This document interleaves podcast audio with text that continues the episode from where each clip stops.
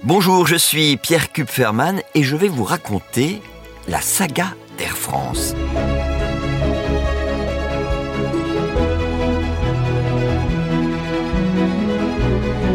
La saga Air France, Pierre Kupferman. Épisode 2. L'art du voyage à la française.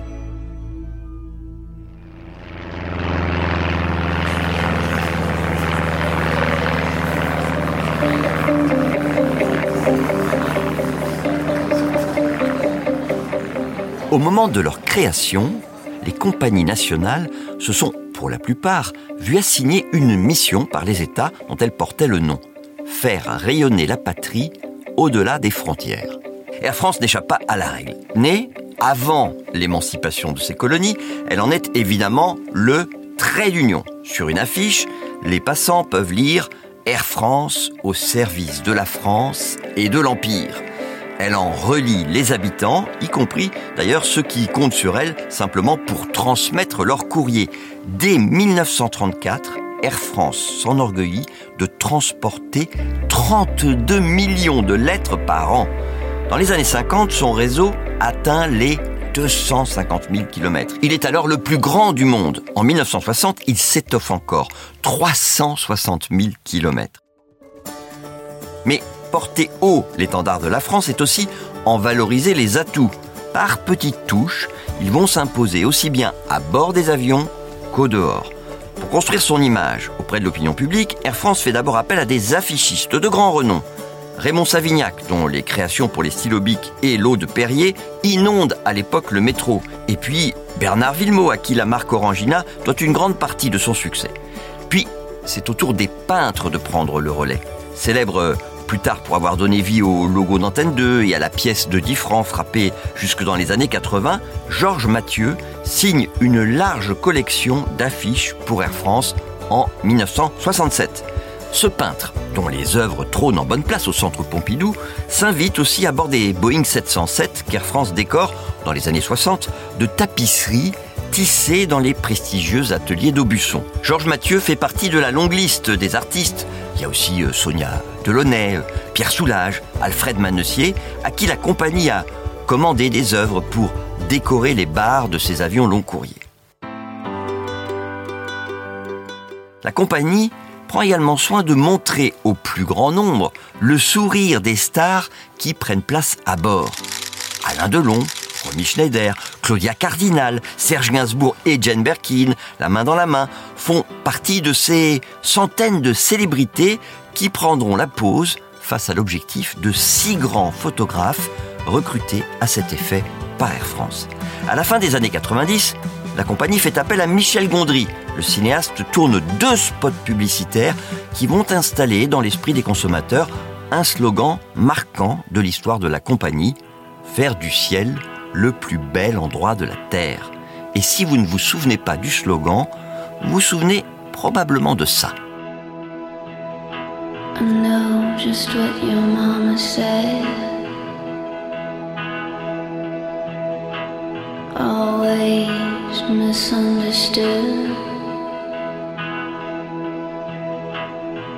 Gotta tell you something.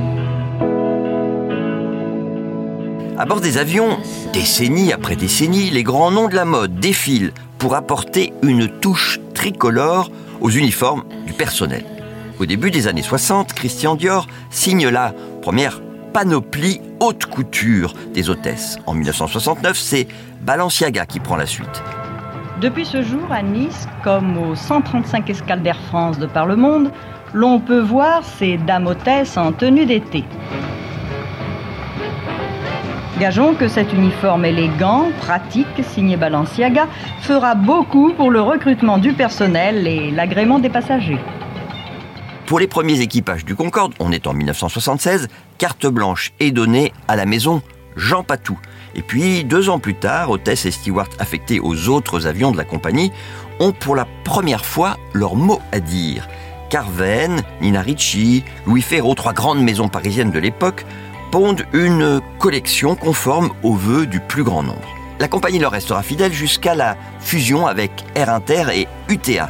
Il faut alors un symbole fort pour marquer cette nouvelle montée en puissance. Fin 2002, Air France se laisse convaincre par Christian Lacroix.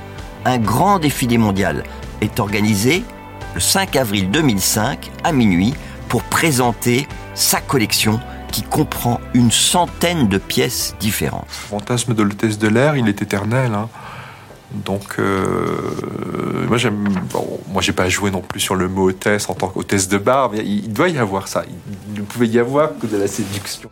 Le personnel de bord n'est pas seulement vêtu couture de pied en cap. À leur début, il est exigé des hôtesses qu'elles représentent la version idéalisée de la femme française. Extrait d'un article de la revue Terre et Ciel, printemps 1948 rien de la girl américaine dans une hôtesse française. Ces hôtesses vont représenter aux yeux de l'étranger le charme, le bon goût et la gentillesse française. La sélection sévère imposée aux candidates est un garant sérieux qu'elles réussiront à présenter aussi bien à l'étranger que dans l'Empire le portrait fidèle de l'ensemble des qualités physiques et morales qui constituent l'élégance française. J'insiste, c'était il y a 75 ans. Cela dit, même après mai 68, l'hôtesse qui porte l'uniforme d'Air France doit rester soumise à certaines exigences. Témoignage d'Aude Malapert au journal Le Monde, on est là en 2003. En 1970, les règles étaient encore extrêmement strictes, prévoyant des inspections régulières des ongles et des chignons. Nous avions droit à des leçons de maintien pour apprendre, par exemple, à descendre d'une voiture en tenant des paquets, un sac à main et une paire de gants.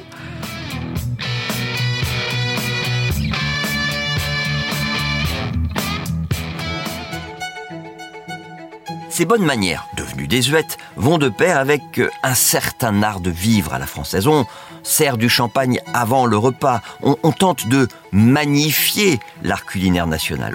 Au début des années 60, les passagers des vols 707, le Boeing utilisé par Air France pour les longs courriers, se voient proposer, au fil de leur voyage, 35 recettes issues du terroir. 20 ans plus tard, Air France est la seule compagnie au monde à servir un repas gastronomique à 18 000 mètres d'altitude. Voici le menu type servi à bord du Concorde. Hors d'œuvre, mille feuilles de foie gras au poireau confit, homard à l'escabèche de légumes. Plat chaud, filet de bœuf poêlé, purée de pommes de terre truffées, fagots de jeunes carottes et haricots verts. Bar rôti, éventail de tomates et courgettes, risotto truffé au cèpe. Dessert, assortiment de mignardises, opéra, tartelettes mangue aux épices, framboises au chocolat. Les assiettes sont en porcelaine de Limoges, les couverts siglés de la compagnie sont fournis par la vénérable maison Christophe. Bien sûr, ce luxe à la française n'est pas à la portée de tous. En 1934, un billet Paris-Hanoï coûte l'équivalent d'une année de salaire d'un ouvrier de l'époque. 20 ans plus tard, l'aller-retour Paris-New York, en classe dite touriste, était vendu 206 000 francs, 6 mois de salaire d'un ouvrier. La classe juste au-dessus, on ne parle pas encore de business, coûtait 40% plus cher, soit quasiment le prix d'une deux chevaux neuve. Eh bien, le même billet, en première, coûte aujourd'hui plus de 20 000 euros, le prix d'une Clio. La boucle est bouclée. Merci d'avoir écouté ce deuxième épisode de la saga d'Air France. Le voyage n'est pas terminé. Dans l'épisode suivant, vous allez découvrir comment le Concorde a propulsé Air France parmi les compagnies stars de la fin du XXe siècle. Et on vous racontera comment se passaient les 3h30 du vol Paris-New York. La saga Air France. Retrouvez tous les épisodes sur l'application BFM Business et sur toutes les plateformes d'écoute.